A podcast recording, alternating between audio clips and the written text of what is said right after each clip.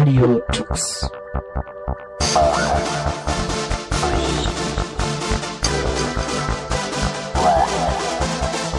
The German Linux Radio, the German Linux Radio.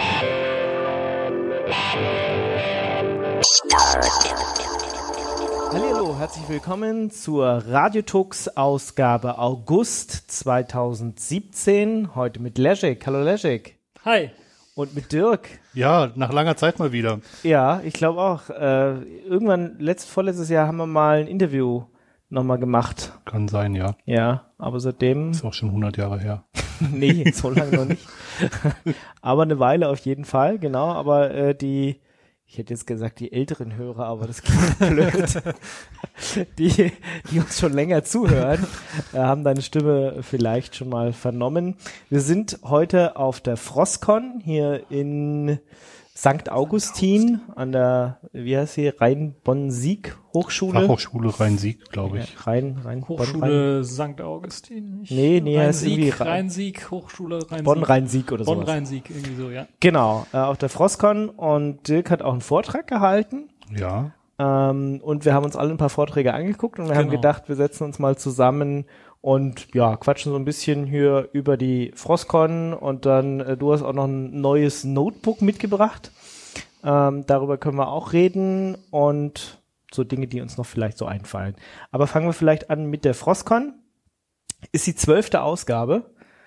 Ähm, also schon eine Veranstaltung, die ja eine längere Tradition hat.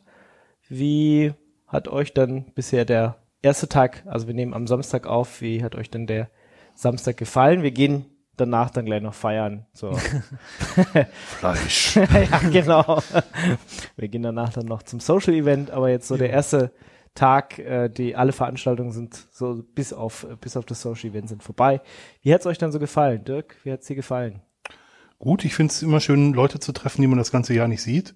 Und es ist total erstaunlich, wie viele Leute äh, man so im Laufe des, der Zeit kennenlernt aus dem Open Source Umfeld. Es sind so mehr oder weniger die gleichen Gesichter plus, plus X. und, und X ist nicht so wahnsinnig groß. Äh, Ja, ja, aber es kommen ja immer mal wieder Leute hinzu. Ähm, tatsächlich ein bisschen jüngeren Nachwuchs hat man dann doch mal. So äh, Leute, Ja, die man- Kinder derjenigen, die, die immer schon da sind. genau. Ah, das, das vielleicht auch. Äh, nee, aber genau, also das, deswegen mag ich auch solche, solche ähm, kleineren Veranstaltungen. Ähm, einfach, weil ja, an jeder Ecke wird man irgendwie angesprochen und angequatscht und gefragt, ach ja, wie geht's dir? Wie, wie, was, was machst du so? Äh, wie ist der aktuelle Stand? Genau, ist Ähm. schön, ist schön übersichtlich hier das Ganze, ne? Das ist also im Vergleich zu anderen Veranstaltungen. Ich war letztes Jahr auf der Gamescom. Da ist es natürlich dann äh, schon viel, viel, da ist viel, viel mehr los und man kommt nicht ins Quatschen mit Leute, mit Leuten. Das Einzige, was auf der Gamescom ähm, äh, gut war, wo man quatschen konnte, war wirklich so ein Bereich, wo sich keiner rumgetummelt hat. Das waren so der Bereich der Retro-Games oder sowas. Und hier ist das halt viel einfacher. Hier kann man wirklich, ähm, da geht man in die Cafeteria oder so rein und dann kann man da mit Leuten quatschen zu den verschiedenen Ständen und äh, da ist meistens jemand, der auch ein, auf, äh, darauf wartet, angequatscht zu werden. Und ähm, ja, ich glaube, das ist dann eines der großen Vorteile von äh, kleineren Veranstaltungen. Und es hat sich ja auch mittlerweile gefüllt. Also ich war ja ganz früh heute hier, sogar schon zum Init Talk quasi um 9.30 Uhr. Also Frühaufsteher.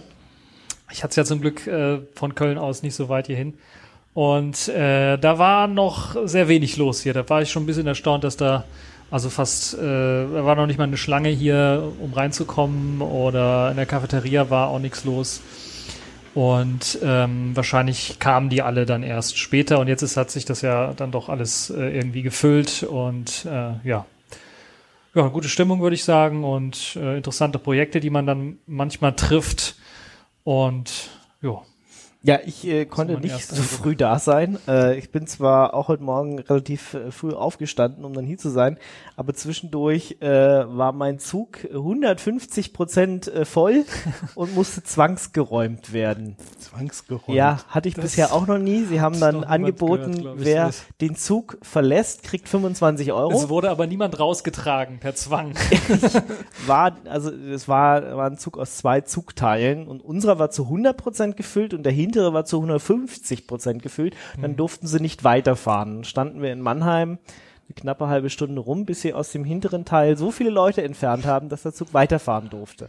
Hatte ich bisher auch tatsächlich noch nicht. Unfassbar. Ganz kurios. Ja, aber es war nicht so wie bei Delta Airlines, wo dann Leute geblutet haben. Also zumindest habe ich keine gesehen, sagen wir Ja. so. Ähm, scheinbar haben die 25 Euro ausgereicht, um Leute zu bewegen, hier den Zug zu verlassen. Ja, äh, hatte ich tatsächlich bisher auch noch nie. Also es war, ich bin heute Morgen eingestiegen und habe gedacht, boah, schon gut was los, so in Stuttgart.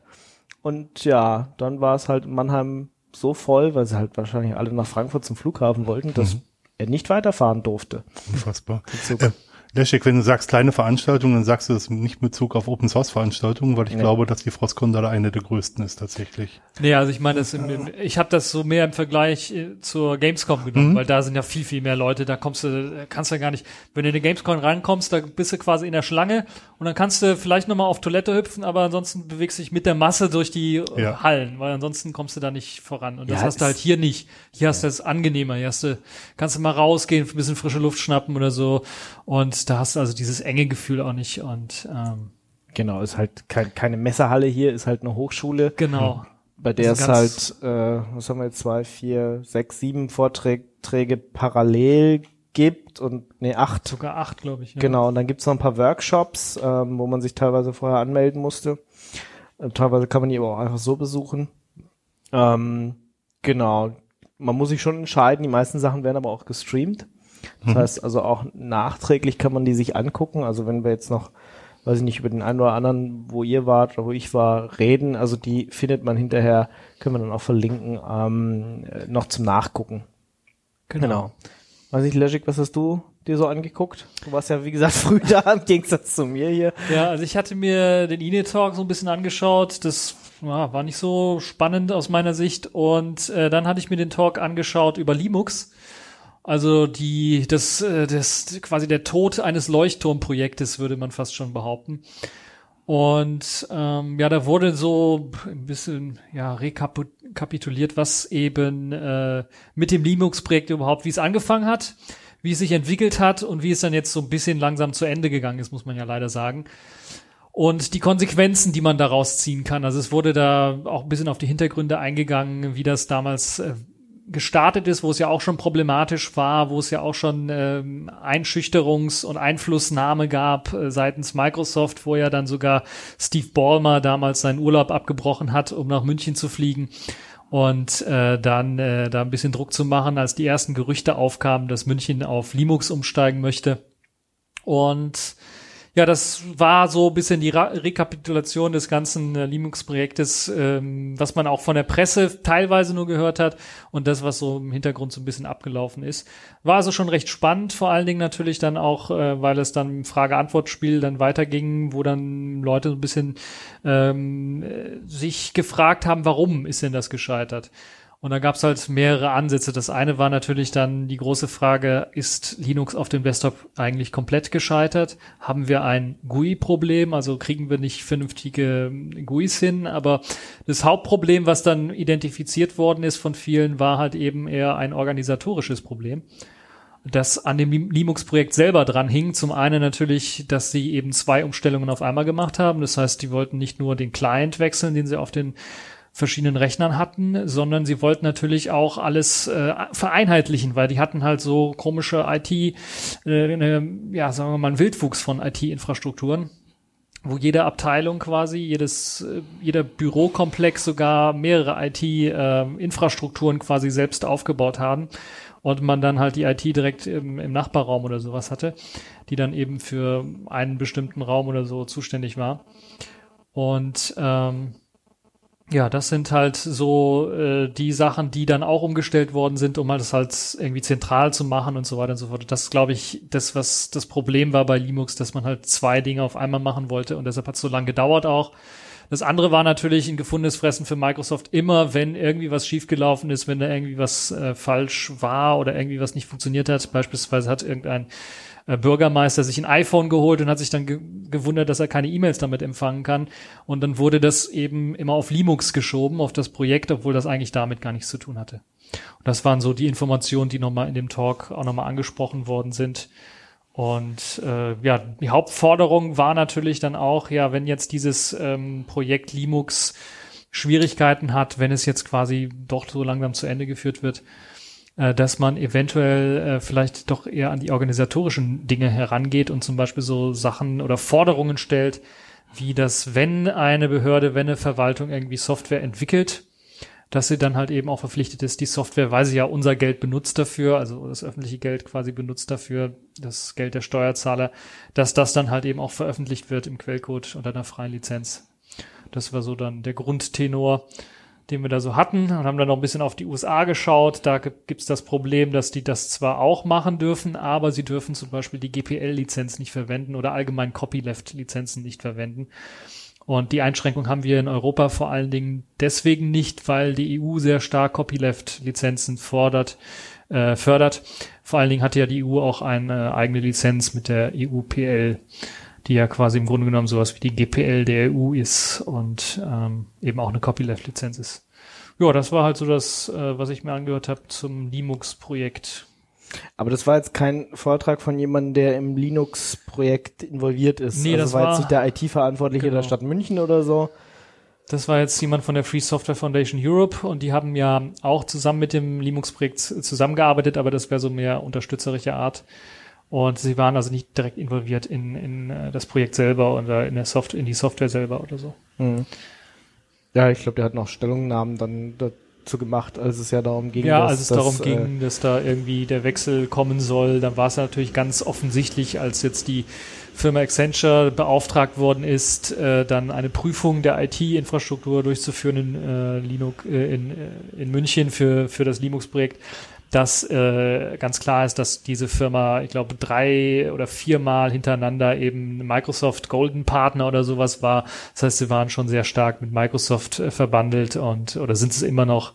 Und da war schon klar, dass da ähm, ja das Ganze so ein bisschen äh, von außen politisch auch gewollt war, dass man da jetzt weggehen möchte von Linux in München. Ja, ich kenne auch jemanden, der da arbeitet äh, und der meinte auch, dass die Stimmung da sehr schlecht ist, äh, nachdem äh, oder im Vor Vorhinein jetzt und, und, und jetzt auch nach der Entscheidung. Ähm, und da dann auch schon einige wichtige Leute sich jetzt einen neueren Job gesucht haben, einen anderen Job gesucht haben.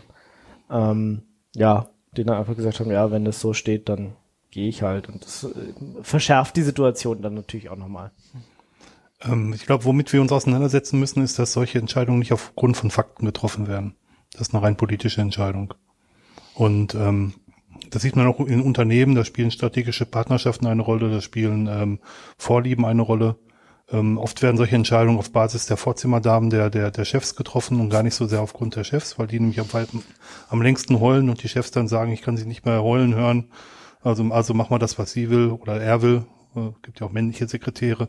Ähm, und was das an Politik angeht, da sind wir noch nicht weit genug als Open Source Gemeinschaft, muss man ganz klar sagen. Ja, ich meine, es gibt zwar die, die Open Source Business Foundation und sowas, aber ja, Ja, auch die Free Software Foundation Europe, Ja. die sich hier einsetzt für, für freie Software, aber so ein politisches Gewicht, äh, Gewicht hat man da nicht. zumindest nicht wie äh, eine große Firma wie Microsoft, die halt Genau. viele ähm, ja, Lobbyisten bezahlt. Ne? Das auch noch, ja.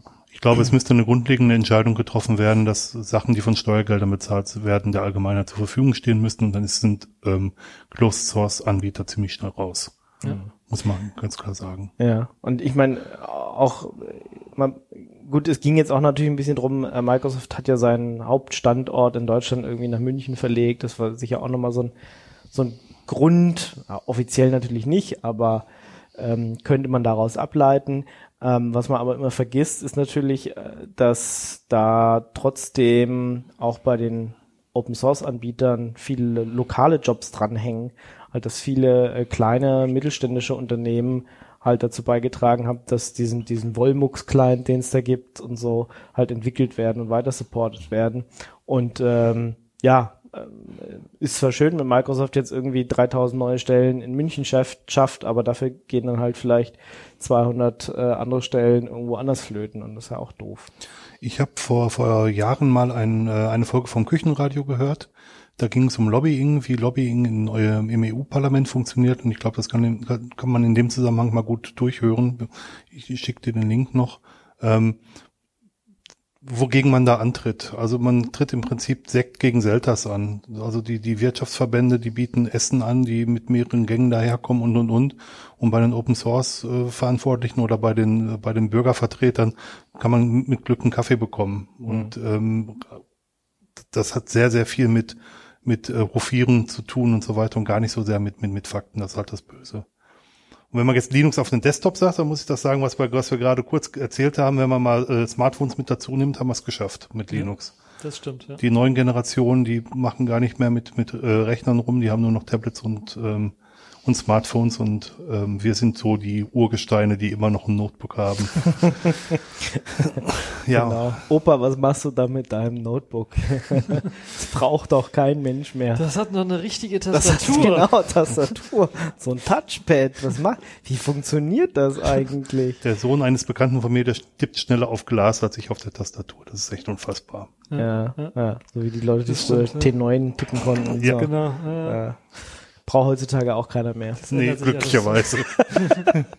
glücklicherweise. Äh, ja, was habt ihr noch gesehen?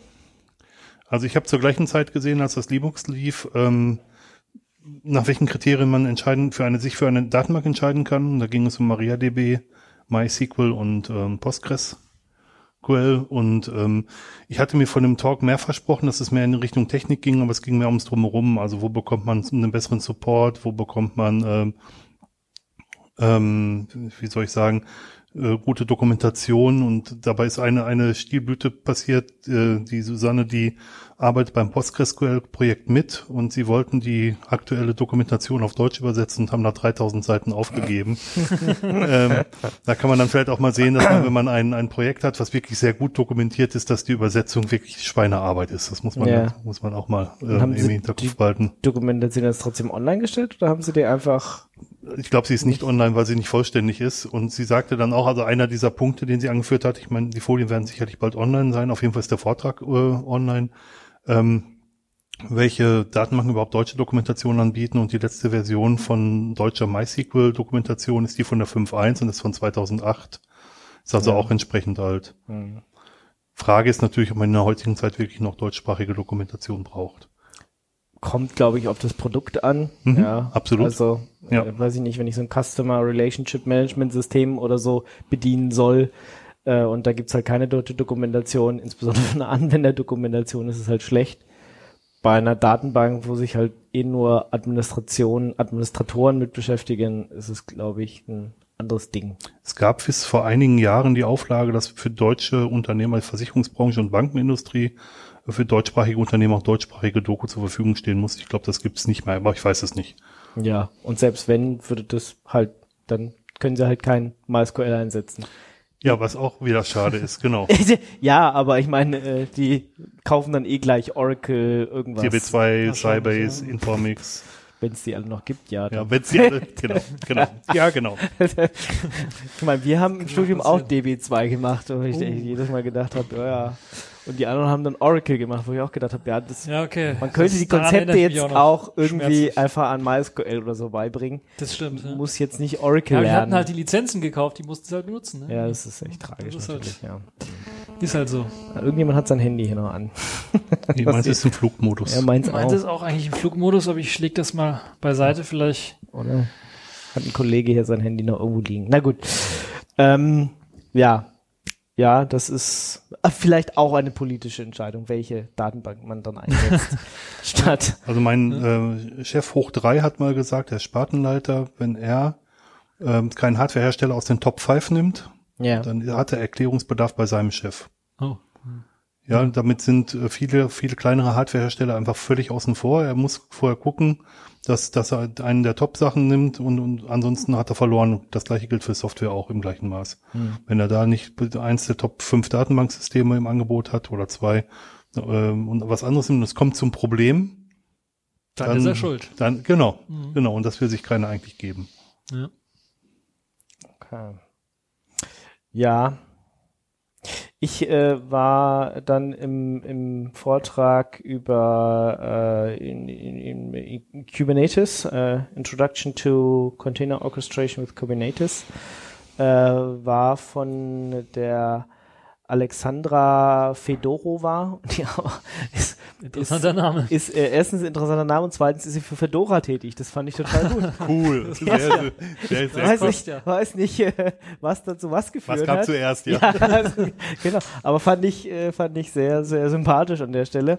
Ähm, und die arbeitet bei Trivago. Ich meine, gibt ja hier mehrere Firmen, die jetzt hier auch ausstellen und äh, ja, ähm, also Sponsoren sind und dementsprechend hier gerade in dem einen Hallenbereich äh, als eigentlich ein einer der äh, Arbeitgeber neben dem nächsten und alle buhlen irgendwie drum, dich jetzt hier äh, wegzuwerben sozusagen. Fühlt sich zumindest so ein bisschen an.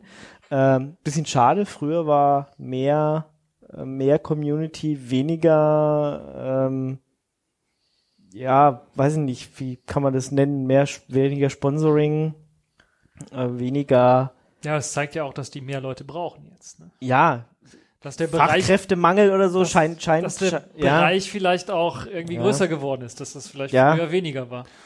Klar, kann durchaus sein, dass die jetzt mehr in, die, die müssen sowas mehr machen, weil sie sonst nicht mehr die besten äh, Köpfe kriegen, Die sozusagen. Besten der Besten der Besten. Sir. genau. Gehen die alle zu Google, Apple und Microsoft oder so. Ich glaube, Trivago ist hier schon sehr lange Sponsor und immer ziemlich weit oben. Die geben also richtig viel Geld auf der Frostcon aus, wenn ich mich richtig erinnere. Ähm, ähm, ich finde, der, der, der, der Spirit, die Gemeinschaft ist ein bisschen verloren gegangen. Der, die Community ist immer kleiner geworden tatsächlich. Es gibt auch immer weniger Projekte, die im Community-Bereich ausgestellt haben. Und vielleicht ist auch das so ein bisschen das Gleichgewicht. Wenn es wenig Community gibt, dann ähm, nimmt man halt mehr Sponsoren. Also ja, vielleicht bedingt sich das ja. ich weiß, genau. ja. Ja.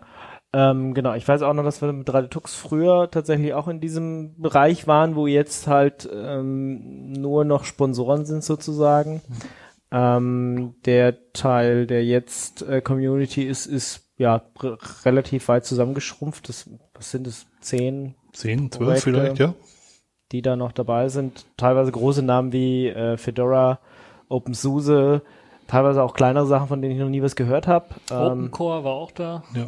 Aber kein, kein Debian, kein Debian Ubuntu. war nicht da, Ubuntu war nicht da. Das hat mich auch ein bisschen gewundert. Ja. Also ich hab, bin das zweimal rumgelaufen, weil ich nicht geglaubt habe, dass die nicht da sind. ja, Dafür ReactOS. Reactors war stimmt, da, ja, richtig. Haiku Ähm. habe ich gesucht, nicht gefunden. Normalerweise ist direkt neben dem ReactOS stand normalerweise immer ein Haiku stand. Okay. Nur Hört vermisst, aber das war auch nicht. Da warten wir immer noch, ja. Genau.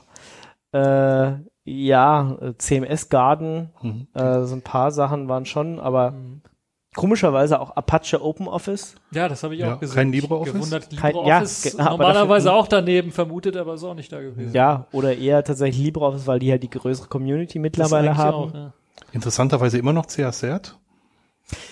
Ich habe letztens tatsächlich, ähm, äh, äh, wir wollen irgendwann mal umziehen und ich bin schon ein bisschen so beim Aussortieren. Und äh, da war ich mir auch nicht sicher, wie lange muss ich denn diese Dinger aufheben? Sieben Also- Jahre meines Wissens nach. Ja, okay, das ist, glaube ich, durch. Dann kann ich die ja mal schreddern oder so. Äh, muss ich nochmal nachlesen. Also ich habe äh, meine alten CRZ, äh, äh, wo ich halt Leute assured habe, ähm, habe ich jetzt alle noch an einer Stelle, aber die könnte man dann mal schrotten. Ähm, na, nach, nach der nach der Let's Encrypt-Geschichte ist es, glaube ich, auch vorbei mit Ja. CRZ. Ich glaub glaub's ich auch. Ich glaub's auch. Ähm, Das ist der Insbesondere, weil sie es halt nie geschafft haben, in, in die Browser reinzukommen. Selbst bei Mhm. Debian ist ja das Root-Zertifikat, weiß ich nicht, von einem Jahr oder so entfernt worden von, von Ja? CSR. Genau, ja, ist ja. nicht mehr drin. Okay. Ähm, bei den äh, Trusted Certificates. Von daher ist der Zug, glaube ich, abgefahren. Einfach. ja, das- das glaube das glaub ich auch. Die haben sich selber überholt. Ja. Die haben das, was sie eigentlich wollten, nie geschafft. Ja, Mhm. genau. Aus welchen, Also- aus welchen Gründen auch immer. Das, Ja. das Prinzip war super. Ja, klar, ähm, nen- genau, einen äh, Web of Trust äh, zu generieren und darüber halt die ähm, Zertifikate auszugeben, aber es hat halt nichts gebracht, selbst der CCC und andere, ich glaube bei Radetux haben wir auch eine Zeit lang CSR gehabt, ähm, also an uns lag es nicht sozusagen, ja.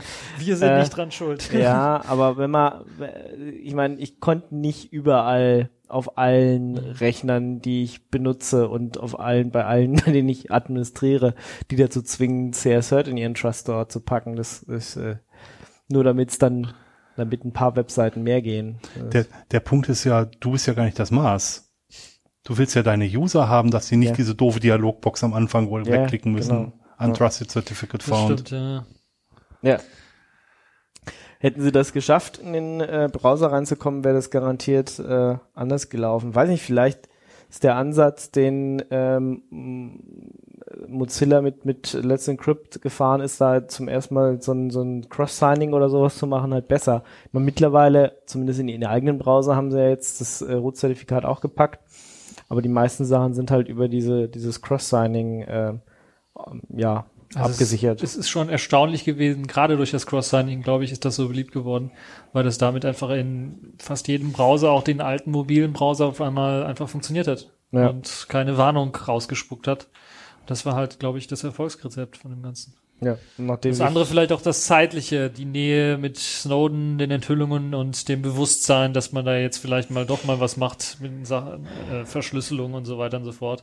Also Ja. da hat sich schon in den letzten Jahren sehr, sehr viel entwickelt und, Und äh, es ist halt auch super einfach. Ähm, Genau, Also auch, sowohl jetzt als, als für mich zum Beispiel als Administrator, ja, zwei Klicks irgendwie, zack, fällt das Zertifikat raus, gut ist. Ähm, auf der anderen Seite dann halt Hosting-Anbieter, die einfach sagen können, hier äh, setzt da den Haken und du hast SSL irgendwie. es wird und das automatisch muss halt- runtergeladen. Das muss halt keiner mehr irgendwie ja. 100 Euro oder, oder noch mehrere tausend Euro da an, an Zertifikatsgebühren bezahlen. Weil wenn ich sehe, mein Hosting kostet irgendwie 3,99 Euro, aber dann soll ich noch 5,99 extra zahlen, damit es HTTPS verschlüsselt ist, ja, nee, sehe ich halt irgendwie nicht ein. Wenn es halt dabei ist, dann gut, dann nimmt man es halt, aber Das ist halt auch immer die Frage, was du willst. Ne? Wenn du nur verschlüsselt kommunizieren willst, ist so ein Let's Encrypt-Zertifikat super. Ja. Oder auch CA-Cert oder was auch immer. Wenn du aber wirklich die Ide- Identität des Gegenübers wissen willst, dann wird es schon problematischer. Also bei einer Mhm. Bank möchte ich schon gerne sehen, dass ich da wirklich auf der offiziellen Seite der Bank gelandet bin. genau, die, da ist ja auch okay, dass Und die haben dann- auch das Geld. Ja, genau. Die dass das die Geld, dann halt genau. bezahlen, dass es dann eine grüne Toolbar gibt und da vorne dann der Name der Bank draufsteht. Äh, muss man auch nochmal die Leute dann natürlich sensibilisieren dafür, dass, ähm, dass die, die Leute dann auch darauf achten. Nicht, dass sie dann nur denken, ah ja, steht HTTPS, ist halt irgendwie sicher.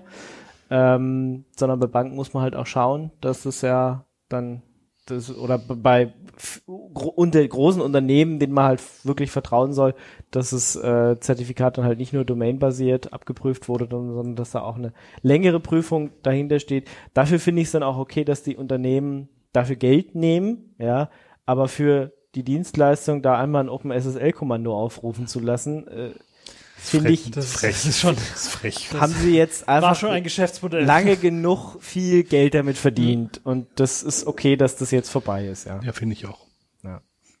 Na gut, Mark Shuttleworth ist reich geworden damit, aber es hat zumindest einiges auch zurückgegeben. Ja, von genau. dem her. Genau, stimmt. Gut. Äh, wir waren eigentlich, genau, ich war in dem Kubernetes-Vortrag, ähm, war jetzt, also die fangen das an einzusetzen, sie hat ein bisschen darüber erzählt, äh, wie sie das mit äh, ihrer CI, also Continuous Integration, wie sie da Container benutzen und äh, wie sie halt äh, das dann auch in der Produktion benutzen und dass sie da jetzt anfangen mit Kubernetes und ähm, ja, wie sie das halt einsetzen und sich denken, sind jetzt noch kein großer Anwender, ähm, gab da ein bisschen Diskussion, war interessant zu sehen, aber war jetzt nicht, also war jetzt nicht, was man unbedingt äh, ja sich hätte angucken müssen. Also war jetzt nicht so viel Neues dabei. War zwar nett zu sehen, wie die das in ihrer Produktion jetzt äh, benutzen wollen und sich das denken, ähm, aber ja, Introduction, also entweder hätte man es noch tiefer technischer machen sollen und nicht Introduction nennen können, weil es gab heute wohl noch mal einen äh, Vortrag Intro to Kubernetes. Ähm, hätte man vielleicht ein bisschen mehr abstimmen müssen. Aber ich habe den anderen jetzt nicht gesehen, deswegen kann ich dazu nichts sagen. Aber ja, da gab es jetzt ein paar, also GitLab CI, Docker Registry, da gab es heute ein paar äh, Vorträge Containing Containers.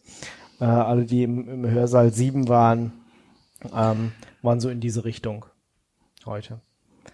Ja, dann, Dirk, du hattest noch die Keynote dir angeguckt? Ja, die Keynote habe ich gesehen und die fand ich brillant, muss ich, Ja? muss ich sagen. Also ähm, es ging darum, dass, dass äh, eine Free Software Aktivistin, die bei der Free, ähm, Free Software Conversion, Conservancy in, ähm, in den Staaten Anwalt, Anwältin ist, ähm, einen Herzspritmacher bekommen hat und darauf gesagt hat, dadurch ist sie ja Cy- Cyborg und dass sie mit ihrer Frage, was läuft denn auf dem Herzschrittmacher eigentlich äh, vor die Wand gefahren ist weil der Arzt hat überhaupt nicht verstanden, was sie von ihm wollte. Also und ähm, er hat sie aber an einen, an einen Vertreter weitergeleitet der Firma und der Vertreter der Firma war sehr enthusiastisch und wollte ihr helfen und er hatte auch nicht verstanden, was sie von, von ihm wollte.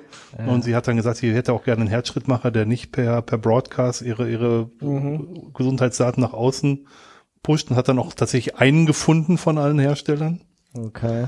und hat dann auch das Problem gehabt, dass ähm, sie schwanger geworden ist, als ja an sich kein Problem ist, aber dass der Herzschritt, dass sie dann eine Herzarrhythmie bekommen hat, was normal ist für Schwangere und der Herzschrittmacher hat ausgelöst.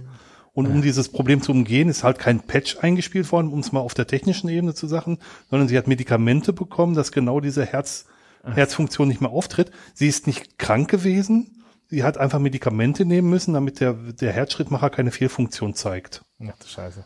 Und ähm, dann auch die Forderung zu Recht, wie ich finde, ähm, dass sowas Free Software sein sollte und auch offene Software sein sollte, dass man da reingucken kann und dass das unter öffentliche Kontrolle gehört und dass man es dann vielleicht auch im Nachhinein patcht und ähm, so, so, solche, solche Muster anpasst. Aber sie gehört halt zu einer verschwindend geringen äh, Gruppe von, von, von Leuten, die überhaupt in ihrem Alter Herzschrittmacher haben. Dann sind 50 Prozent der Leute ihres Alters Männer und 50 Prozent Frauen. Und von den 50 Prozent Frauen sind nun auch nicht alle schwanger.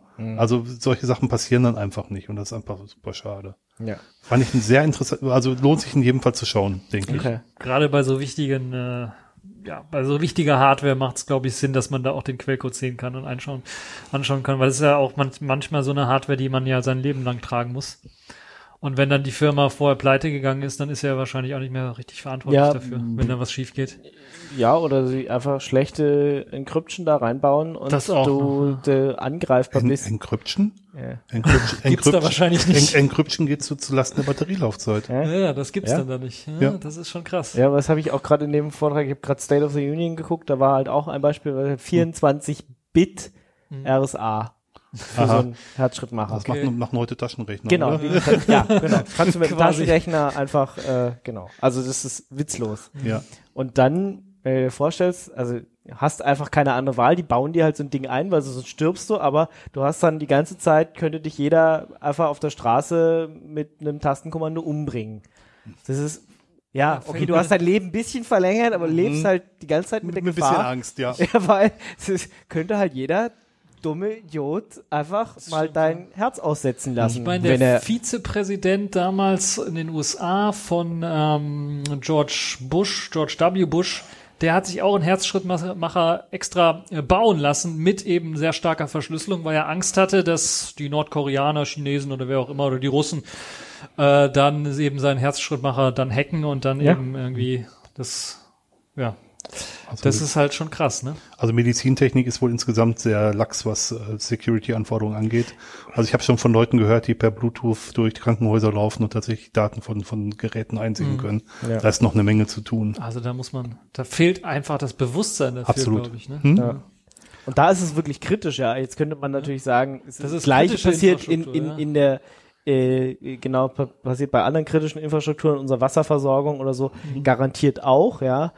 Ähm, und in Anführungsstrichen nicht so schlimm ist es, äh, muss nur mal durch irgendeine Produktion bei irgendeiner Firma laufen, da laufen die Windows XPs ungepatcht rum und hängen am Internet, also, oder zumindest in einem LAN noch, ja, da müsstest du halt auch nur ein kleines Gerät einschleusen, was dir halt, was weiß ich, schmeißt du irgendwo einen USB-Stick hin, du wirst schon irgendeinen Idioten finden, Der das der den, der Das den reinsteckt, Das funktioniert. ja, 100 Pro. und, Mhm. und zack ist, äh, Ja. steht die Produktion still, weil du hast dann Wir natürlich das den ja Trojaner Jahr drauf. schon mehrmals, ne? Ja. Die, die, die Beispiele da, das NHS in England, wo dann auf einmal Krankenhäuser keine Operation mehr durchführen konnten, weil die Rechner einfach äh, verschlüsselt waren und man nichts mehr machen konnte. Und das ist dann schon traurig. Das ich meine, du kaufst eine, kaufst eine Maschine für mehrere Millionen, ähm, gut, dann ist da halt ein Ja, Windows XP drin und äh, da kümmert sich halt keiner drum. Sind auch natürlich die Hersteller dran schuld, weil die dann sagen, okay, wir machen Treiber für Windows XP, ja, aber dann wird das Gerät, hat eine Laufzeit von 20 Jahren oder sowas. Ja, wenn sie wenigstens wird einfach 20 kein La- wenn sie wenigstens Treiber-Update gemacht. Wenn Ne? sie wenigstens eine Laufzeit von 20 Jahren hätten, genau, sie garantieren die halt nur ein Jahr lang oder so, die Updates. Also die Flugindustrie macht's vor. Flugzeuge müssen mit Open Source Software fliegen. Es darf keine Sache geschlossen sein, die im Flugzeug zum Einsatz kommt. Das ganze Entertainment-System basiert auf Linux. Okay. Da darf nichts Quellgeschlossenes eingesetzt werden aus Angst, dass da irgendwelche äh, Backdoors eingebaut sind, über die man sich reinschleichen könnte. Ob der Quellcode überprüft wird, steht nochmal auf einem anderen Ja, Blatt. genau. Aber, aber das, das Prinzip ist erstmal gut und die machen es ja vor. Also geht's doch irgendwie. Ja. Ja, klar, wenn, Wenn man's man nur will, geht es. Ja. Wenn man's will, genau. Okay. Habt ihr euch noch was angeguckt? Ja, also ich hatte mir den Shell-Vortrag angeguckt. Also es muss mal wieder Shell sein. Und das war schon ein sehr interessanter Vortrag, wenn man vor allen Dingen also praktische Erfahrungen sammeln wollte, weil äh, ich glaube, die Hälfte des Vortrags war einfach in der Shell. Und da konnte man sich halt so ein bisschen was Basiswissen äh, aneignen, aber dann, also für die Leute, die das äh, nochmal schauen wollen, das macht auf jeden Fall mal Sinn reinzuschauen, was man alles mit einem Find-Kommando alles machen kann. Wer so ein bisschen Rec-Expression auf der Shell lernen möchte und verschiedene Wege auch lernen möchte, wie man was macht, wie man vielleicht auch was falsch macht, kann man da auf jeden Fall mal reinschauen. Also das ist schon äh, interessant gewesen.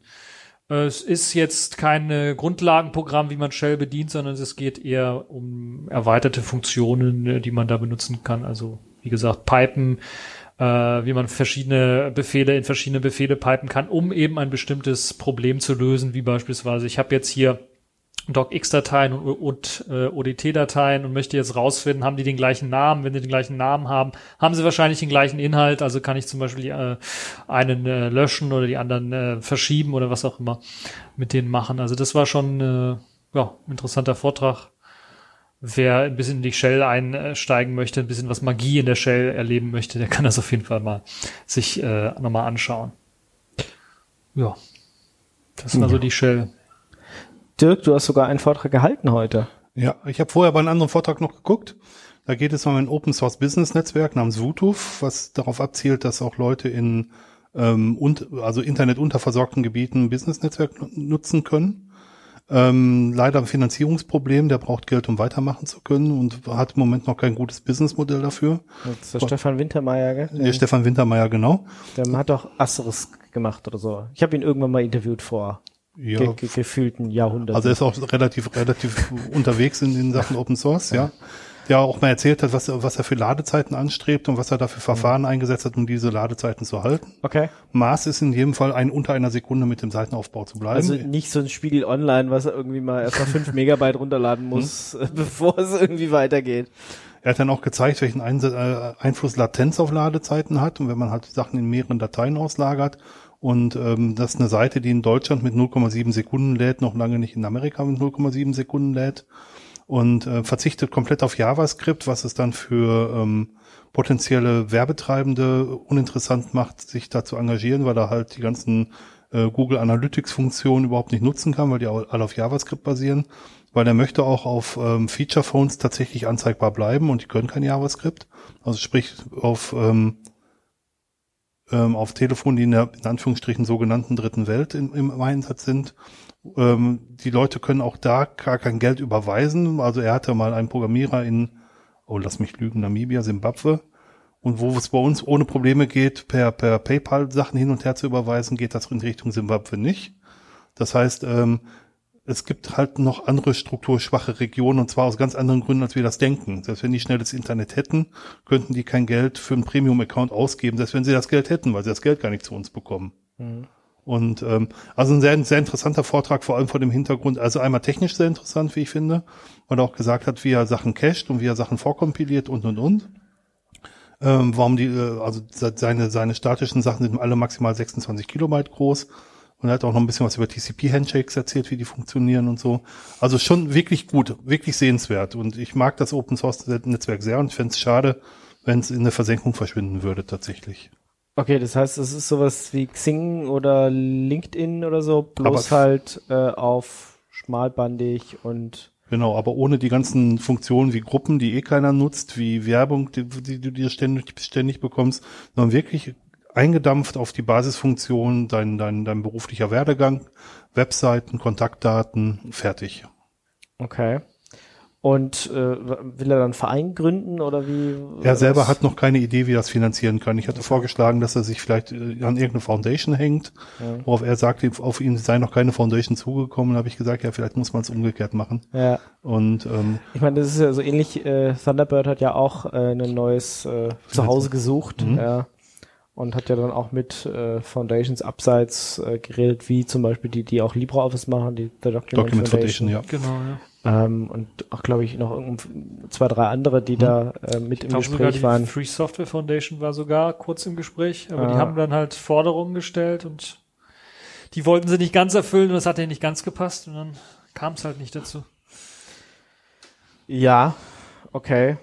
Also ist noch nicht geklärt, aber ich meine, wenn es ist halt immer schwierig. Ein bisschen kann man aus seiner eigenen Tasche bezahlen, ähm, aber wenn die Serverkosten dann halt so groß werden, Ja, ähm, auch, auch Lohnkosten. Er sagt, er braucht für die nächsten zwei Jahre äh, 600.000 Euro, um alles finanzieren zu können. okay. Weil er auch sagt, wenn er jetzt jemanden anstellen möchte, der Ja, klar. arbeitet, will er den auch nicht für einen Monat anstellen und dann am Ende des Monats sagen, du kannst noch einen weiteren Monat bleiben.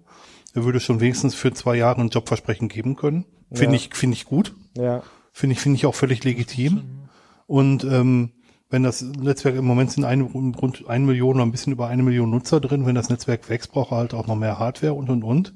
Aber im Moment sind wohl Lohnkosten eher das Thema tatsächlich. äh, du benutzt das Netzwerk. Ja. Also ich bin da, ich bin da drin zu finden, ja. Aber da gibt's jetzt nicht so die Möglichkeit, dass man da Geld, also Xing oder so hat ja auch so ein Abo-Modell oder sowas. Das gibt's da jetzt nicht. Das gibt's da nicht. Er möchte auch keine Premium-Accounts haben, weil er auch kein Premium-Content binden kann. Ja. Und rein auf Spendenbasis, darauf kannst du dich halt auch nicht verlassen, dass du das Geld zusammenbekommst, was du brauchst. Also wenn ich meinen, Da mein, spenden, mein, du mein, kriegst ja eh nur zwei Prozent oder so von, von allen Leuten, Ja. Die, die dir was Das geben ist das würden. Problem wahrscheinlich von solchen Projekten. Ja. und wenn ich da meinen Lebensunterhalt mit bestreiten möchte, würde ich mich auf so eine windige Finanzierung nicht einlassen wollen. Also ich persönlich nicht. Ja, aber dann bleibt ja eigentlich nur, dass dir jemand äh, Verein? Ja, Verein, aber dann musst du auch, fehlte, ja. genau, also entweder brauchst du halt einen großen Sponsor, der dir zumindest zusagt, hier die nächsten zwei Jahre Hm? Gebe ich dir das Geld. Ähm, Verein, aber da brauchst du auch die Vereinsmitglieder, die dann halt äh, Vereinsbeiträge geben, weil sonst bringt dir das auch wieder nichts. Ähm, Was ganz spannend ist, ist, dass er mit dem relativ jungen Projekt, das im November letzten Jahres gestartet, äh, es geschafft hat, zu Internet.org zu gehören. Das ist ein Projekt, was von, von Mark Zuckerberg ins Leben gerufen wurde, um in Entwicklungsländern Dienste frei, kostenfrei verfügbar zu machen. okay. Weil er halt so wenig Ladezeiten hat und das in jeden Region auch mit wenig Internet gut, gut benutzbar ist. Okay, da kommt ein bisschen Geld drüber rein oder kommt kein Geld rein, er ist einfach nur gerade in, in das Projekt rein. Zum Beispiel, weil, weil er kein JavaScript nutzt und weil er seine, seine Sachen kostenfrei zur Verfügung stellt. Okay. Ja. Ja gut, dann äh, drücken wir da mal die Daumen, dass, dass er irgendeine Idee hat oder ihn, weiß ich nicht, doch vielleicht äh, irgendeinen Sponsor aussucht und sagt, hier hast du das Geld, zwei Jahre lang mach mal und dann gucken wir noch mal oder so. Ähm, weil sonst wäre es natürlich schade, wenn man das, äh, ich meine, es ist ja dann so ähnlich wie Up.net, äh, die sich dann halt auch nicht mehr finanzieren konnten, dann die Server noch irgendwie drei Jahre lang angelassen haben und jetzt irgendwann den Stecker gezogen haben. Genau. Also klar, kann man, kann man machen, aber ist dann natürlich dann auch äh, blöd, wenn man dann erstmal so viel Arbeit reingesteckt hat und dann hinterher sagen muss, ja, klappt halt leider nicht, geht halt nicht, gibt, wirft halt nicht genug Geld ab, um damit leben zu können oder, oder davon leben zu können und auch nicht, äh, um das überhaupt noch längerfristig am Leben zu halten. Genau, ja. Dann hast du einen Vortrag noch gehalten. Dann habe ich einen Vortrag gehalten über Lessons Learned in einem Open Source Projekt, was seit mehr als zehn Jahren läuft. Und? Und ich habe das Experiment genommen, ähm, alles scheiße, wir hören damit auf. Nee. Okay. Gut. Nein, ich habe so ein bisschen damit rumexperimentiert, so ein bisschen im Dialog mit dem Publikum ähm, den Vortrag zu halten, das ziemlich gut geklappt hat, finde ich. Es war eine sehr gute Beteiligung dabei. Leute haben äh, ihre Erfahrung mit ein, ein, einfließen lassen und ich fand es ziemlich klasse, muss ich sagen. Also jetzt nicht, weil ich da so vorne stand, gestanden habe, sondern weil die Leute sich auf den Dialog eingelassen haben. Das hat mir sehr gut gefallen. Und äh, was hat man jetzt gelernt? Also was äh, Ja, zum einen, man sollte genau hinterfragen, ähm, warum man so ein Open Source Projekt startet. Ähm, Geld. schade. Nächster Versuch. Reichtum, Zwei- zwei- Macht, Macht. Macht. Ja? Weltherrschaft. Welt. Nicht? Ja, und dass man sich vielleicht von einigen ähm, Ideen, die man im Vorfeld hat, einfach lösen muss. Die was, da wären? was ich gelernt habe, ist, dass ähm, ja zum Beispiel, dass ähm, dass alle einem wohlgesonnen sind und dass es eigentlich immer nur um das Produkt geht, sondern es geht auch viel dr ums drumherum, dass Leute sich mehr auf das drumherum stürzen als um das auf das Produkt selber, ähm, dass alle Leute irgendwie beitragen wollen, und sei es, dass sie irgendwelche schwindigen Feature-Requests machen, die eigentlich keiner braucht, aber einfach nur zu zeigen, dass sie Sorge für das Projekt äh, haben oder sich da irgendwie beteiligen wollen. Ähm, Menschen sind sehr, sehr gut da drin, bewegte Bilder zu interpretieren, aber schlecht darin, Text zu lesen. Wir haben ein Tutorial, wie man den Task-Server aufsetzen kann, der, äh, weiß ich nicht, ausgedruckt bestimmt so drei, vier, fünf DIN A4 Seiten Text wäre. Leute haben es nicht verstanden. Ich habe es in eine Power, äh, in eine äh, LaTeX-Präsentation umgewandelt, wo immer so Teile davon eins zu eins mit den exakt gleichen Wörtern draufstehen und Leute verstehen, wie sie damit ihren Server aufsetzen können. Also Aufmerksamkeitsspannen sind ein echtes Thema heute, finde ich. Ob es Man-Pages sind oder ob es Anleitungen sind.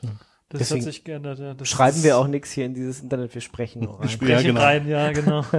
ja, das merkt man aber auch selber. Ich, ich merke das so an mir selber auch, wenn ich so Man-Pages lese, dass ich meistens schnell äh, Shift GG drücke, um eben nach unten zu kommen zu den Beispielen, anstatt oben zu lesen, was die einzelnen Optionen eigentlich machen.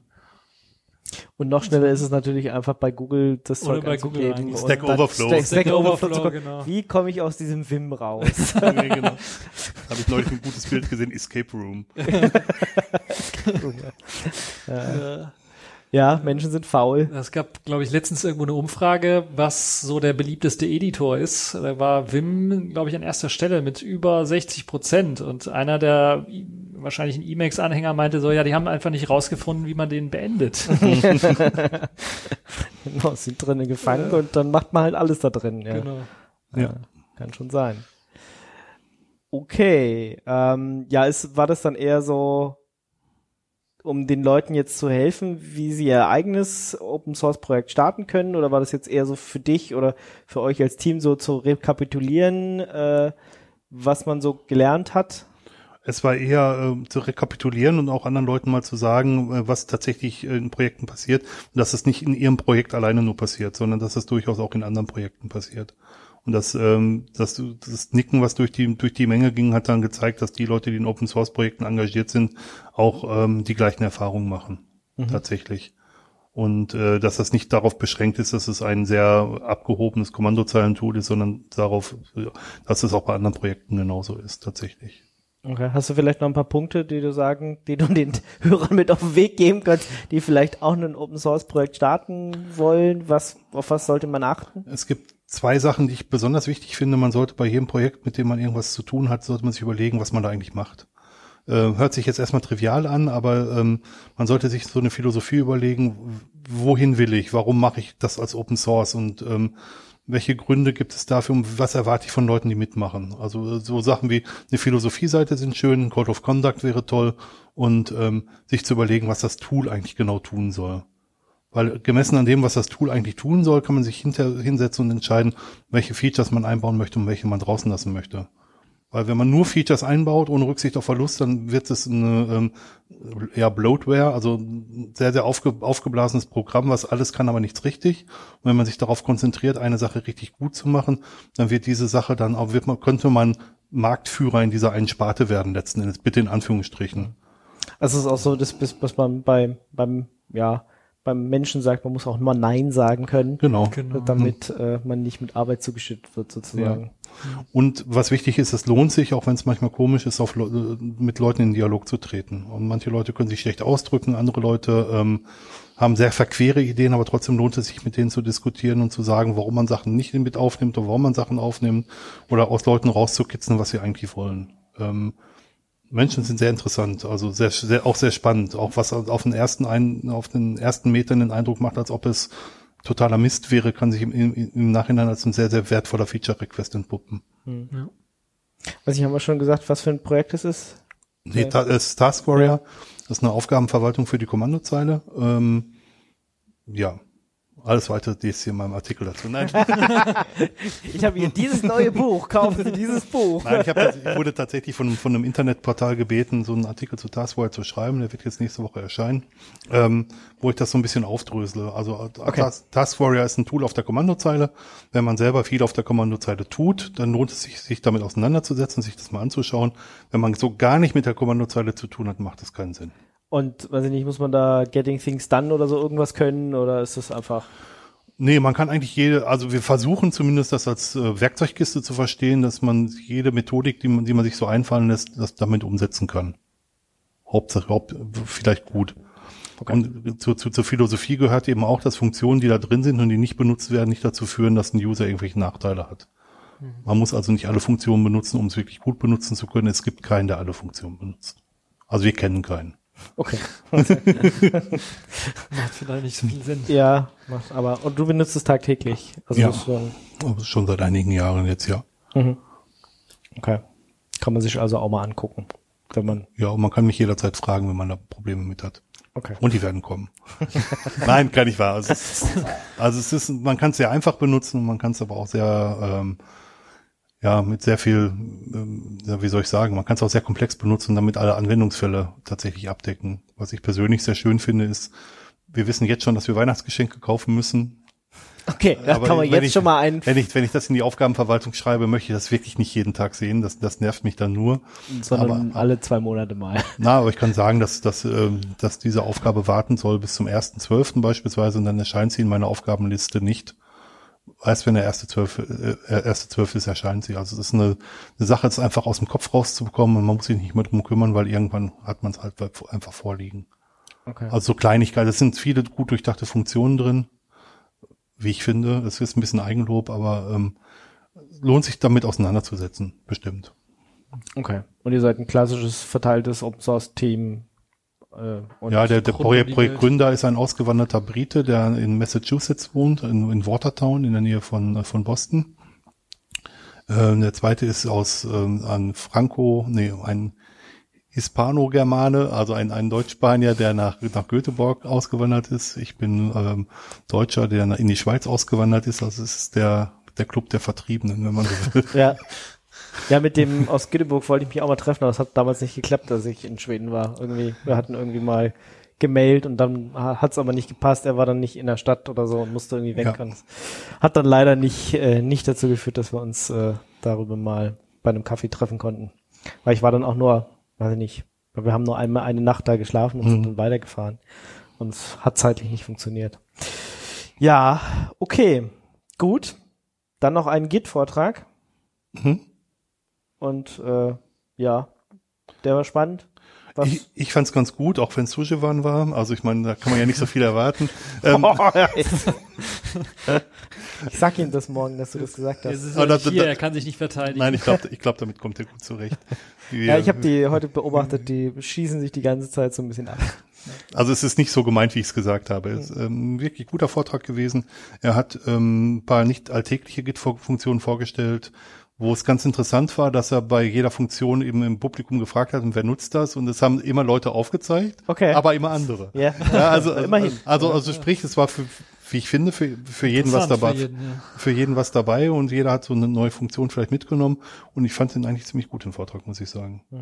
Also das, das hörst du jetzt nicht, Sujewan, ne? Das, Du hast ja auch eigentlich gesagt. ja, genau. Es war Also, eigentlich ganz gut. ja, war ganz okay. Ja. Nein, es war ein guter, war ein, wirklich- war ein wirklich guter Vortrag. Lohnt sich auch nachzugucken, glaube ich. Genau, ich habe gerade noch State of the Union geguckt. Ähm, so ein Vortrag über, was ist in der Open Source IT-Tech-Welt im letzten Jahr passiert. Ähm, war ganz witzig.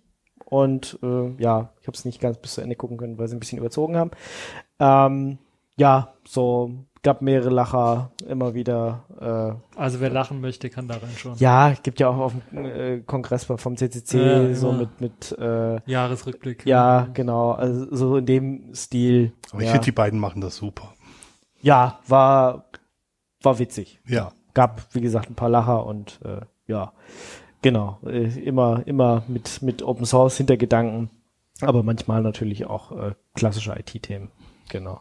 Ja. Also nicht Puppen, die per Bluetooth einfach auslesbar sind und dann äh, äh, Sicherheitslücken. da war was, ja, das ja. ist, war die Da ganze waren so Zeit. Puppen mit Mikrofonen, die Ja, ständig äh, Kinder Also, abhören oder ja, wo man echt, oder wir haben dann die, die verrücktesten oder skurrilsten, Top 5 skurrilsten Linux-Distributionen. Ah, Oh, okay. Das Ja, hört sich schon mal sehr gut an.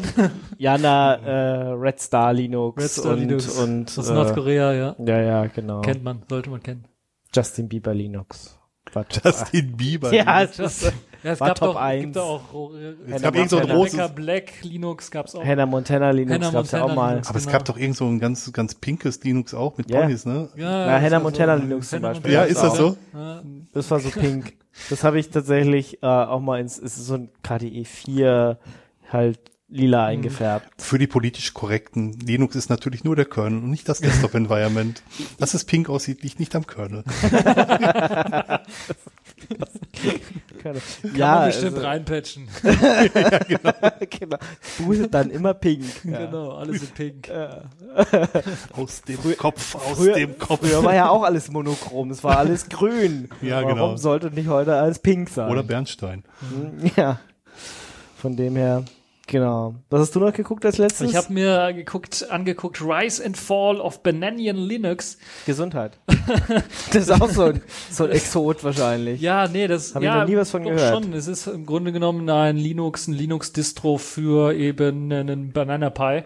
Ah ja, Also, okay. Und bei so- Banana Pie ist tot, oder? Oder es Banana Pie ist, es gibt's noch. Gibt's noch. Es gibt da neue Boards zu. Ah, nee, aber die Intel-Dinger waren alle tot, ne? Die In- Intel Galileo Boards sind quasi tot, Ja. weil sich da niemand drum gekümmert hat. Aber die Banana Pies, die gibt's noch. Das Interessante war auch die Anekdote zu erfahren, wer das alles, also die Entwicklungsgeschichte von, es wurde ursprünglich mal von Foxconn gebaut. Aber Foxconn hat das nur gebaut. Das heißt, jemand anders claimt zumindestens, dass er das irgendwie designt hat. Und das ist, glaube ich, der Entwickler jetzt von Orange Pi auch. Und dann gab es eben zwei Firmen. Das eine war habe ich jetzt vergessen, Leework, glaube ich, oder sowas. Und noch eine andere Firma, die meinen jetzt irgendwie dann die Rechte dran zu haben. Es war halt so, dass die einen zwar oder die beide das irgendwie gebaut haben, aber dann die einen sich dann den, äh, das Namensrecht dafür geschnappt haben.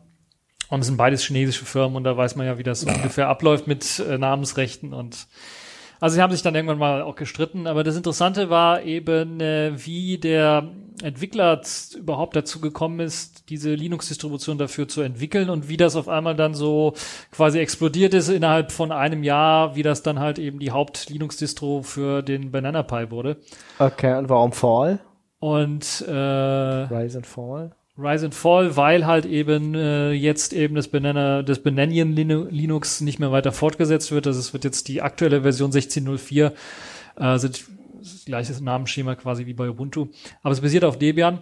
Äh, die wird weiterhin unterstützt bis 2018, bis April 2018, aber danach wird es wahrscheinlich keine neue Version mehr geben. Auch für die neuen Boards nicht mehr, weil es gibt neue Banana Pi Boards, äh, M3, glaube ich, und so weiter und so fort. Das Problem ist halt, dass die alle andere Chipsätze verwenden und es ist alles äh, All-Winner, der die Chips herstellt. Und das Problem dabei ist, äh, das ist so eine Firma, die äh, schon häufiger erwischt worden ist, dabei die GPL zu verletzen und das eigentlich tagtäglich auch macht. Also das heißt, die geben da nur so alle Jubeljahre mal ein paar Treiber frei.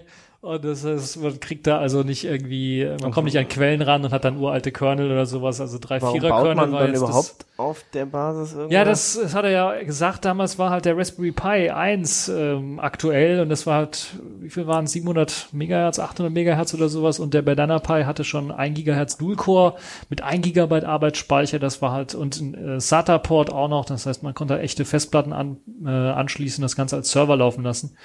Und das war als äh, Ausschl der ausschlagende, ausschlaggebende Grund dafür. Und das andere war halt, dass da einfach keine Distro richtig für optimiert war, sondern die haben sich da einfach, weil die Firmen, die den äh, Banana Pi hergestellt haben, das sind alles keine Softwarefirmen gewesen. Das heißt, die hatten überhaupt keine Ahnung davon. Die haben sich da einfach nur ein paar, paar Images geschnappt, einige sogar ein Raspbian geschnappt und das irgendwie versucht drauf laufen, äh, zu, äh, lauffähig zu machen. Das Problem war halt, das war eine andere Hardware. Der ähm, Raspberry Pi 1 war ARM V6 und das ist schon ARM V7 gewesen. Das heißt, man hat da die ganzen Speed-Optimierungen nicht mitbekommen und so weiter und so fort. Und da hat der Kollege, der Nico Isenbeck, sich gedacht, dass er selber mal auf die Idee kommt, da was zu machen. Der hat sich da also das Raspbian geschnappt, hat sich den Kernel geschnappt, hat das äh, auf ARM V7 kompiliert und hat dann äh, das, was er haben wollte, einfach zusammengebastelt für sich erst einmal und dann kamen halt irgendwelche Kollegen, die dann gemeint haben, nachdem er es so ein bisschen vorgestellt hat, ja, kannst du das nicht uns irgendwie auch noch geben? Und dann hat er das einfach mal eine Webseite aufgemacht, hat das da einfach mal verteilt und so war die äh, Distro geboren. Es hat, glaube ich, nicht einen Monat gedauert oder sowas, da kam sogar die Firma, die den äh, Banana Pi gebaut hat, direkt auf ihn zu und hat gesagt, ja, wir wollen das so zur offiziellen Distro machen. Das heißt, dann hat er da Sponsoring bekommen. Das war alles in, in einem Monat quasi 2014 bis zum Ende des Jahres. Dann ist er, hat die dann, glaube ich, auch irgendwann mal getroffen. Das heißt, die kam zu Cebit auch und äh, er hat dann direkt, wenn er da mal neue Hardware haben wollte, hat er direkt 50 verschiedene Boards zugeschickt bekommen. äh, und solche Geschichten halt. Das heißt, ähm, war schon spannend zu erfahren, wie schnell man da so reinrutschen kann, wenn man da einfach mal was macht, was augenscheinlich da sehr viele Leute dann auch wirklich nutzen wollen. Und ja, der Fall war halt eben dann einfach, das war, glaube ich, der typische ARM-Fall. Also bei ARM-Hardware hat man das Problem halt eben, dass halt man nur einen Linux-Kernel für ein bestimmtes Board haben kann. Und dass die Treiber halt eben nicht freigegeben sind, nicht im Mainline-Kernel drin sind meistens und proprietär irgendwie rumgewurschtelt wird. Und dann hat man halt das Problem, dass wenn immer neue Boards rauskommen im Halbjahreszyklus oder sowas, und die dann alle verschiedene Chips hat, dann ist man einfach überfordert. Ich glaube, so wie ich es verstanden habe, ist das auch so ein, äh, war er, glaube ich, der einzige Entwickler, also One-Man-Show im Grunde genommen, und da ist das schon äh, schwer, dann die verschiedenen anderen Boards auch noch zu unterstützen. Das war halt okay. halt so der Fall quasi von Bananian äh, Linux. Es gibt das halt, wie gesagt, noch, die 1604er Version. Es gibt sogar einige Firmen, die das irgendwie brauchen und äh, deshalb wird das weiterhin noch unterstützt. Also April 2018 ist so das letzte. Aber es werden die neueren Boards, wie gesagt, auch gar nicht mehr unterstützt. Das heißt, man kann nur die alten M1er Boards äh, benutzen, dann so ein Routerboard. Also es gibt das Ganze auch in einer Router-Ausführung. Das kann man eben auch noch benutzen. Aber die neueren dann äh, leider nicht mehr. Da muss man halt auf was anderes setzen.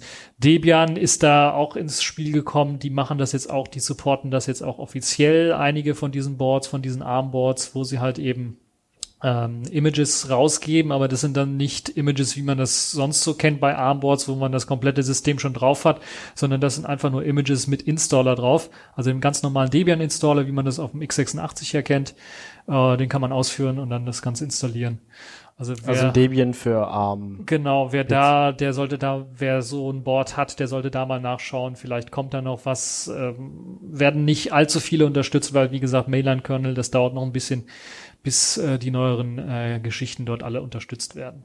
Ja. Okay, dann würde ich da mal eine Schleife drum machen zum Thema Frostcon, oder? Mhm. Erster Tag Frostcon. Erster, Tag, erster Tag Frostcon, genau. Äh, aber Legic ist auch nur heute da, deswegen weiß ich nicht, du hast äh, ja morgen was anderes vor, deswegen genau, ja. leider leider nur einen Tag. Ich habe es dieses Jahr mal geschafft, zwei Tage zu kommen. Das ist mir letztes Jahr nicht gelungen, aber dieses Mal werde ich morgen auch noch dabei sein. Ähm, und äh, ja, wie gesagt, wir gehen ja gleich noch auf die auf Social Event. Aber wo wir gerade bei Arm waren, wir reden noch kurz über ja, das hab, äh, kleine weiße Gerät, was da vor dir ich steht. Ich habe ein neues äh, Laptopchen quasi, das ja. Pinebook. Und äh, wie der Name schon sagt, also wer es nicht weiß, es gibt äh, so ein kleines Entwicklungsboard, das nennt sich Pine 64. Und das basiert eben auch auf einem All-Winner-Chip. Könnte es anders sein. Aber einem 64-Bit ARM-Chip, äh, Quad-Core-Prozessor, das heißt, er hat schon ein bisschen was mehr Leistung. Und da hat äh, die Firma dahinter, beziehungsweise ja, die Firma, die Community dahinter, diese eben und auch, die Firma natürlich so ein bisschen, die das äh, hergestellt hat, das äh, Board sich gedacht, ja, vielleicht lohnt es sich dann daraus mal so ein Fertigsystem zu basteln. Gab ja schon ein paar Bastelansätze fürs Raspberry Pi beispielsweise, wo man das Ganze dann sich kaufen konnte und sich dann selber so zusammenbauen konnte, äh, ein kleines äh, Laptop zusammenbauen konnte. Und jetzt gibt's halt eben das Pinebook, was man auch fertig zusammengebaut äh, schon kaufen kann. Oder man kann es auch in Einzelteile kaufen, wer das möchte. Und dann okay. kann er sich selber zusammenbasteln. Und Aber es ist schon so ein richtiges Notebook. Das ist schon ein richtiges das Notebook, das kann man anfassen, das kann man zuklappen, aufklappen, äh, kann man drauf tippen. Das ist hat also, Display, hat Display, Tastatur. Hat, hat sogar Anschlüsse, ich glaube sogar mehr Anschlüsse als so ein MacBook. Das heißt, wir haben zwei USB-A-Anschlüsse es sind aber nur USB 2 Anschlüsse, äh, Micro SD-Kartenslot, äh, Headset-Anschluss und ein Mini-HDMI-Anschluss und dann natürlich noch äh, 9 Volt, äh, 5 Volt äh, Stromanschluss. Ähm, ja, das ist also ein richtiger Laptop, den kann man so zu, zum Surfen verwenden. Ich würde jetzt mal sagen, das konkurriert so ein bisschen mit so einem Chromebook. Also in der Kategorie von auch von der Performance her, also zum Surfen mal was tippen und so, dafür reicht das aus. Vielleicht auch mal einen Videofilm oder so schauen. Und aber das, jetzt nicht zum Videoschneiden. Aber Videoschneiden, um das kann man komplett vergessen auf der Karte. Bildbearbeitung. Genau, Bildbearbeitung. Vielleicht noch hier rote Augenentfernung oder sowas äh, mal durchführen. Das geht Also sowas oder Helligkeit mal korrigieren, aber ansonsten, das war's dann auch schon. Audios kann man, glaube ich, auch noch schneiden. Das, dafür sollte der mh, Prozessor schnell genug sein. Wie gesagt, ein ARM Cortex A53 64-Bit Prozessor, aber der Rest von dem ganzen System ist noch so 32-bittig. Das heißt, man hat auch nur zwei Gigabyte Arbeitsspeicher. Man kann maximal drei Gigabyte Arbeitsspeicher verwenden, müsste man sich aber dann selber drauflöten. Ähm, kann man, Kann man das auch, Ding überhaupt oft öffnen? Man kann das auch öffnen. Also es gibt unten ähm, gibt es ein paar Schrauben, die man Ah, ja. lösen muss. Das sind ganz normale Ja, es Kreuz ist so ähnlich wie bei mir. Schrauben. Dann kann man es aufmachen und äh, wenn man es aufgemacht hat, dann kann man auch sehen, dass so quasi, sagen wir mal so, ja fast äh, über 80 Prozent, 85 Prozent eigentlich aus dem Gerät nur Akku sind. 10.000 Milliampere-Stunden Akku und der Rest ist halt wirklich das kleine Board, das dann in der Ecke steckt und äh, dann eben mit Kabeln dann verbunden ist mit den verschiedenen Geräten. Es gibt äh, zwei Lautsprecher sogar, die zwar nicht sehr laut werden können und nicht sehr viel Bass, äh, aber äh, also Bass haben sie auch nicht, aber man muss sagen, das kostet auch in der kleineren Variante 11 Zoll äh, 89 Dollar und in der größeren 14 Zoll Variante jetzt 99 Dollar. Das heißt, es ist also auch äh, ultra billig. 99 Und- Dollar für den Laptop. Ja, das ist, glaube ich, auch. Das ist so one, one Laptop per Child, ja, oder? Genau. Früher, das ist so, das ist auch die das war auch Kategorie. eben die, die Kategorie, wo sie es angestrebt haben. Deshalb ist das schon interessant, dass sie sowas gemacht haben und wirklich auf den Markt gebracht haben. Ist natürlich klar, wenn man das jetzt äh, selber bestellen möchte, 99 Dollar wird es nicht dann kosten, sondern es äh, kommen natürlich noch Versandkosten, weil es wird aus Hongkong direkt versendet.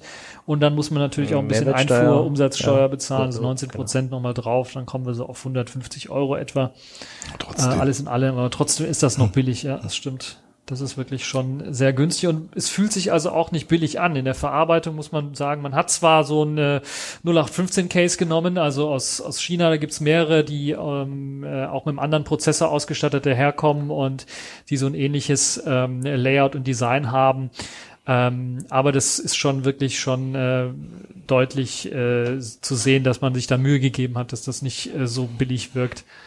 Äh, und äh, also es, es biegt sich auch nicht, verbiegt sich auch nicht, es knarzt auch nicht so ein richtig. Schick. Und äh, Tastatur ist auch sehr fein gemacht, also da haben sie sich extra Mühe gegeben im Vergleich zu diesem 0815 Design, wo die Tasten noch so ein bisschen rausgucken, ist das hier wirklich so richtig mit integriert, äh, Chiclet-Style und da sammelt sich auch kein Dreck drunter und so weiter und so fort. Also die Nachteile, die die äh, 0815 Boards so ein bisschen haben.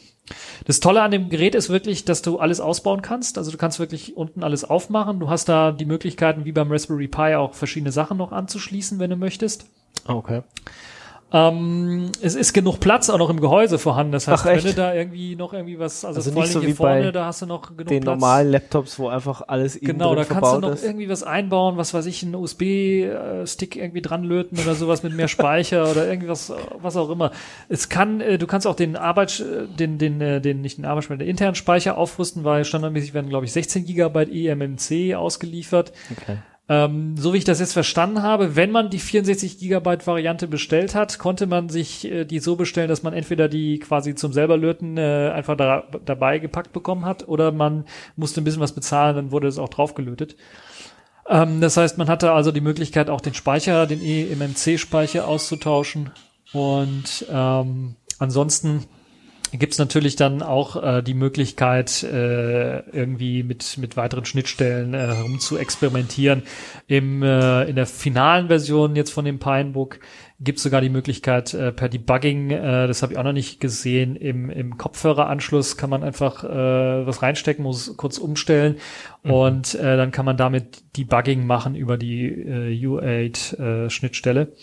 Und dann kann man äh, das Ganze wirklich debuggen, kann irgendwie alles Mögliche draufflashen. Es gibt äh, standardmäßig wird ein Ubuntu Mate ausgeliefert, äh, 16.04 glaube ich die Version, aber es ist Aber es ist eine ARM. ist äh, Edition. eben eine ARM-Edition. Das heißt, man hat so ein paar Nachteile wie ein veralteter Kernel, also 13er Kernel wird ausgeliefert. Ist noch LTS, soweit ich weiß. Das heißt, die Sicherheitspatches und so kriegt man auch noch mit. Aber ähm, ähm, man muss halt schon ein bisschen ein paar Abstriche machen, auch was das System angeht. Nicht so wie beim normalen x86-System kann man auch nicht jedes x-beliebige Linux drauf installieren, sondern es muss schon eines sein, das explizit eben auch für das Pinebook oder zumindestens für das Pine 64 gemacht ist so dass man da also auch kompatible ähm, Treiber für bekommt und den kompatiblen Kernel dafür bekommt. Ja, ansonsten ist das sch- schon ein schickes Gerät, also für 99 Dollar kann man nicht meckern. Ähm, das Display ist auch schick, äh, 1366 x 768er Auflösung.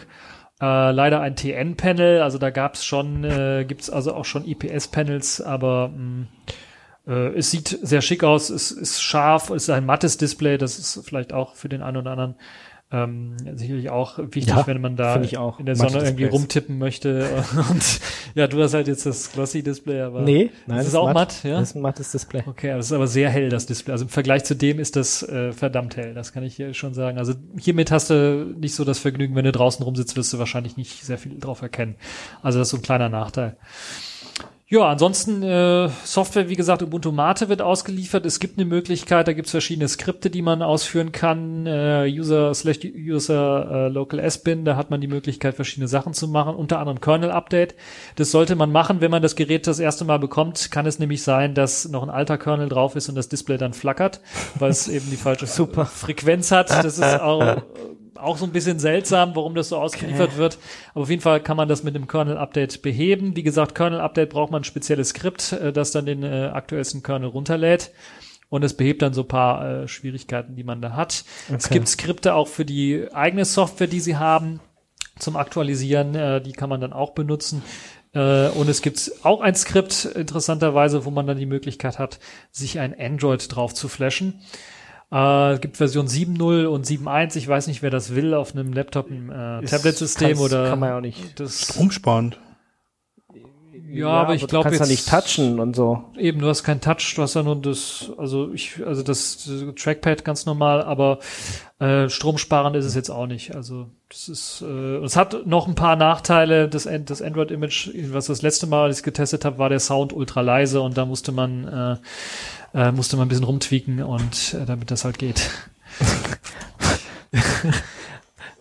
Ja. Dirk zeigt gerade sein Tablet, Tablet. mit einer Tastatur dran. Genau.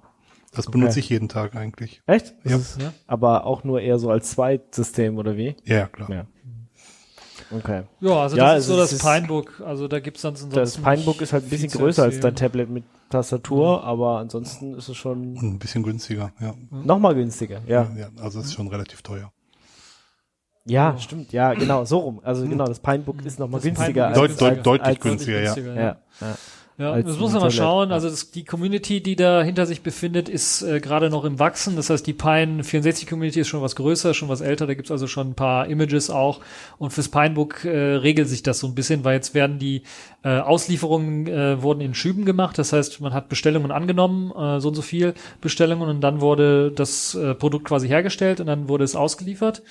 Das hat alles so drei, vier Monate gedauert und ich habe jetzt, glaube ich, im Mai bestellt und jetzt im August kam es dann an tatsächlich. Das heißt, es Wie sind schon ein paar Monate. darauf gekommen? Äh, ich bin drauf gekommen durch einen Arbeitskollege, der ähm, für den Pine 64 schon was gemacht hat und äh, der meinte, die machen jetzt auch ein Pine Book. Und ich habe schon eins bestellt, bestell auch was, dann können wir Okay. unsere, unsere Linux-Distro drauf testen, drauf anpassen, dann machen wir da ein Image auch für fertig. Und äh, ja, wir haben dann auch interessanterweise hat er auch ein Image äh, ausgeliefert. Das hat noch ein paar Schwierigkeiten, aber wir sind dabei, das Ganze auch so weit wie möglich Open Source zu machen. Das heißt, die ganzen Binary Blobs rauszuhauen. Okay. Es fehlt noch der Kernel, da wird also noch der mh, Kernel von Allwinner so ein bisschen mit seinen Binary Blobs äh, ausgeliefert, aber was Grafikkartentreiber angeht und so, da haben wir schon die Beschleunigung drin. Das heißt, wir können schon äh, Full HD Videos flüssig abspielen ohne Probleme. 4K kann es auch, allerdings dann nur H265, soweit ich weiß, per Hardware dekodieren. Aber da Ähm, ist ja auch kein nix, was 4K aber- abspielen könnte. Also ich meine, also Das Display hat auch noch kein ja. 4K, da muss, müsstest du per HDMI dran, aber ich weiß nicht, ob die HDMI-Schnittstelle 4K auskicken kann. Was natürlich dann auch so wieder so ein Problem ist, was aber- Luxus, Luxusproblem so bei dem Gerät, Luxusproblem, oder? ich auch. Genau. Ich, ich kaufe mir einen Laptop für 99 Euro. Ob das auch 4K kann? Ja, aber ich glaube, für die Leute, die sich so einfach so einen Laptop fürs Surfen äh, kaufen wollen, ist vielleicht Aha. wichtig, ob YouTube flüssig läuft Also- oder solche Oder eine. Schreibmaschine, ja. oder Schreibmaschine. ja, oder, oder so, weiß ich nicht, für, fürs Sofa halt. Sofa und wenn es ne? runterfällt und kaputt geht, ja, ist halt nicht ganz so ist schlimm. kein Wenn man Kinder, Schaden, wenn man? Kinder hat, Ja, oder? ja, Ja. Da ist nicht ganz so wild, wenn es kaputt geht. Das, Das ist stimmt, immer noch genau. doof, aber Na, dafür eignet es auf jeden Fall sehr gut. Multimedia geht auch noch gerade so, also YouTube so äh, in der Ubuntu Mate Edition noch nicht so ganz. Da sollte, da gibt's auch ein extra YouTube Mhm. äh, Programm, was dann äh, den äh, nativen SM-Player benutzt, um äh, YouTube-Videos abzuspielen, aber auf dem äh, Netcore, äh, Netrunner Core Image zum Beispiel, was wir jetzt hier auch schon als, ähm, glaube ich, es müsste sogar als Alpha-Version irgendwo im Forum drinstehen bei Netrunner, äh, anbieten, da kann das eben auch im, im Browser abgespielt werden, ohne Probleme das YouTube bei Full HD Auflösung. schon Also da Schon spannend. auf jeden Fall auch Spaß. Schickes Gerät, oder? was es da so gibt. Also, dass wir jetzt wirklich so weit sind, dass man für 99 Euro hier sich oder für 99 Dollar plus Shipping plus Mhm. Sch- Steuer sich so ein Gerät holen kann. Und wenn es nur dein Reisenotebook ist. Das Ja. so, äh, ja, also Genau. Genau. Wenn sie dir das im Koffer irgendwie kaputt machen, dann. ja, schade, aber Kein großer finanzieller Verlust. ja, genau. Äh, krass. Cool. Okay. Und kann man das einfach so bestellen? Also, Man kann es bestellen jetzt, aber es sieht halt so aus, dass äh, die Wartezeiten dann ziemlich lange sind, bis Okay. das Ganze kommt. Das heißt, man sollte auf der Homepage nachschauen, wie das mit den Wartezeiten aussieht. Ähm, als ich bestellt habe, war es sogar noch so, dass man sich auf eine Mailingliste eintragen lassen musste und dann wurde einem eine E-Mail geschickt, äh, dass jetzt äh, freie Kontingente wieder da sind zum Bestellen. Das heißt, ähm, ich weiß jetzt nicht, wie es jetzt gerade aussieht, weil sie gerade jetzt eben die Lieferung hier rausgehauen, ha äh, rausgehauen haben, wie das dann aussieht mit der mit den Bestellungen, ob da tatsächlich ähm, man wirklich wie, wieder in der Warteliste drin steckt oder ob man direkt bestellen kann. Das kann ich momentan nicht sagen. Es kann auch ein Unterschied sein, ob man die 11 Zoll oder die 14 Zoll Variante haben möchte, dass man da ein bisschen was länger wartet, je nachdem, was jetzt gerade beliebter ist. Äh, hm. ja. Das ist Okay. so das Pinebook. Cooles Ansonsten Gerät. Daten gibt's natürlich äh, zu dem Gerät auch auf der Webseite pine64.org. Wer da nochmal genau reinschauen möchte, äh, kann sich das da anschauen. gut. Ja, dann ist alles dazu gesagt, oder? Glaube ich alles. Ja, haben wir alles dazu gesagt, das stimmt, ja. ja. ja. Interessant. Ja, interessant. Ja, dann würde ich da auch äh, Schleife drum machen und sagen, Genau. wir gehen da mal was essen, oder? Ja, der Markt knurrt. Der Hunger meldet Salat sich. wird wahrscheinlich alle sein, aber Fleisch werden sie noch haben. Das ist ja das Wichtigste an der Stelle. Genau. Fleisch ist mein Gemüse. Ja, genau. Gemüse ist so bitte, bitte, die Leute, die Vegetarier sind, sollten sich jetzt nicht angegriffen fühlen. Nein, nein, nein. Das, äh, Wir machen nur Witze und Scherze. Ich hatte, Ja. heute Mittag hatte ich auch vegetarisch. von dem her. Gut, dann vielen Dank, Dirk, dass du mal wieder Gast warst. Sehr gerne, hat mir Ähm, viel Spaß gemacht. Wunderschön, vielen Dank, Leszek. Ja, kein Problem. Ähm, und wir hören uns dann im September. September. Es, es geht Das Jahr geht auf das schnell- Ende geht des Jahres. um, ja. genau. Wir hören uns im September wieder. Ich wünsche euch wie immer eine frohe Zeit. Passt auf euch auf, habt Spaß Am Gerät. und bis zum nächsten Mal. Ciao. Tschüss. Das war eine Sendung von Radio Tux. Herausgegeben im Jahr 2017. Unter Creative Commons Lizenz, Namensnennung und Weitergabe unter gleichen Bedingungen. Lieder sind eventuell anders lizenziert. Mehr Infos auf radiotux.de. Unterstützt durch Manitou.